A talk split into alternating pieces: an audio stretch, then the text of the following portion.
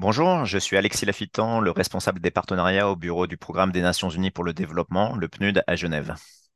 Alexis Lafitan, le PNUD vient de publier une note d'orientation. Est-ce que vous pouvez nous donner les points forts de cette note d'orientation qui porte sur l'économie?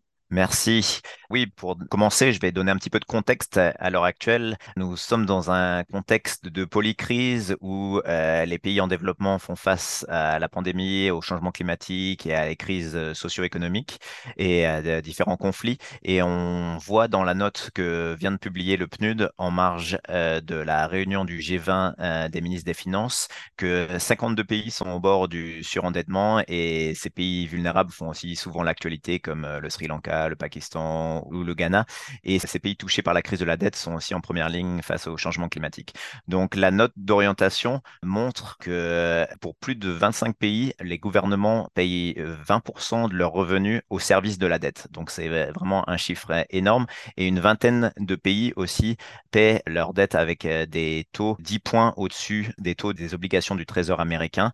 Donc bien sûr, si ces conditions de taux d'intérêt élevés et de haute utilisation des revenus pour payer le service de la dette euh, les limites à financer en fait euh, des investissements dans les services essentiels ou dans euh, l'adaptation ou l'atténuation au changement climatique. Alors justement, vous parlez d'un pourcentage très élevé du PIB des pays qui est investi donc pour repayer ses dettes. Il y aurait des milliards en économie qui pourraient être possibles en restructurant la dette? Oui, tout à fait. Donc, le secrétaire général de l'ONU a lancé euh, récemment un plan de stimulus pour les objectifs de développement durable, appelant à investir 500 milliards de dollars par an dans le développement durable. Et ce plan-là a trois piliers. Un sur l'injection de liquidités, le deuxième sur la restructuration de la dette, et le troisième sur euh, l'accès à un financement à moindre coût et à long terme avec des taux plus bas. Donc, euh, la note d'orientation du PNUD se concentre sur ces deux derniers points. Et à travers notre analyse, nous qu'une réduction, une décote de 30% en fait de l'encours de la dette publique extérieure des pays en développement pourrait permettre d'économiser jusqu'à 148 milliards de dollars en paiement du service de la dette sur 8 ans pour ces pays en développement. Cette réduction pourrait se faire notamment à, travers un cadre multilatéral, soit à travers une nouvelle initiative en faveur des pays pauvres très endettés, comme euh, ça avait été le fait il y a une vingtaine d'années, et aussi par ce qu'on appelle euh, un nouveau type de Brady Bonds, un rachat d'obligations pour euh, une restructuration de la dette commerciale des pays en développement. Donc, ce qu'il faut savoir, c'est que justement, ça paraît beaucoup d'argent, mais euh, ces pays euh, qui sont au bord du surendettement euh, représentent seulement 3% du PIB mondial, mais c'est là où se situent 40% des pays les plus pauvres. Donc, c'est pour ça que le PNUD appelle à un allègement de la dette pour ces pays en développement. Et cet allègement, en fait, cette réduction permettrait d'investir dans les objectifs de développement durable et dans la mise en œuvre de l'accord de Paris pour mitiger les effets du changement climatique.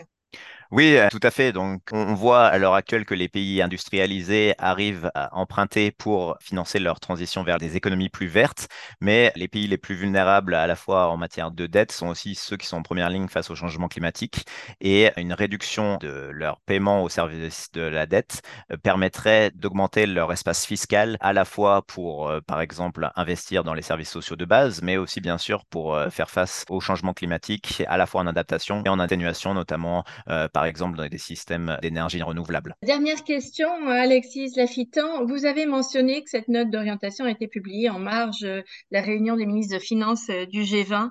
Quelle est votre attente? Qu'espérez-vous voir découler? Qu'espérez-vous avoir comme impact?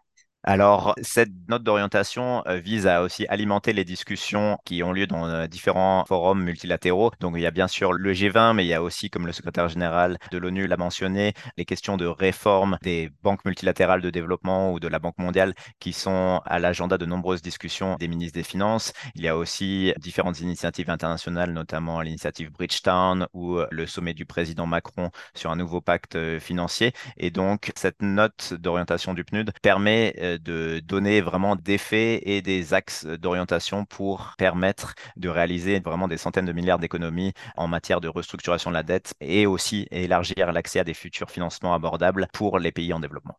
Donc, ce sont des mesures qui sont euh, tangibles et réalisables. Ce sont des mesures tangibles et réalisables. Certaines d'entre elles ont été déjà faites dans le passé. Donc, ce que le PNUD appelle, c'est euh, dans un cadre multilatéral à se baser un peu sur les expériences du passé pour à la fois trouver de nouveaux mécanismes en faveur des pays pauvres très endettés et aussi un peu dans le cadre actuel où la complexité réside dans le fait que la dette est aussi détenue de plus en plus par les créanciers privés, à trouver de nouveaux mécanismes innovants pour restructurer la dette euh, commerciale des pays en développement. Donc, on, on a aussi le PNUD de, nouvelles recherches, notamment sur la transformation des dettes en investissement climat ou en investissement pour la nature, qui sont des options qui pourraient être intéressantes aussi pour les détenteurs de la dette. Vous parlez, en fait, vous, soulignez un point intéressant, notamment celui du fait que les, créanciers font partie maintenant du secteur privé plutôt que, de coopération euh, internationale. En quoi est-ce que cela change la possibilité de restructurer la dette? Oui, alors tout à fait. Dans le passé, l'initiative qui a été euh, l'initiative en faveur des pays pauvres très endettés, le PPTE, était plutôt une initiative euh, faite euh, en accord avec les pays industrialisés, les institutions de Bretton Woods, donc le FMI, la Banque mondiale.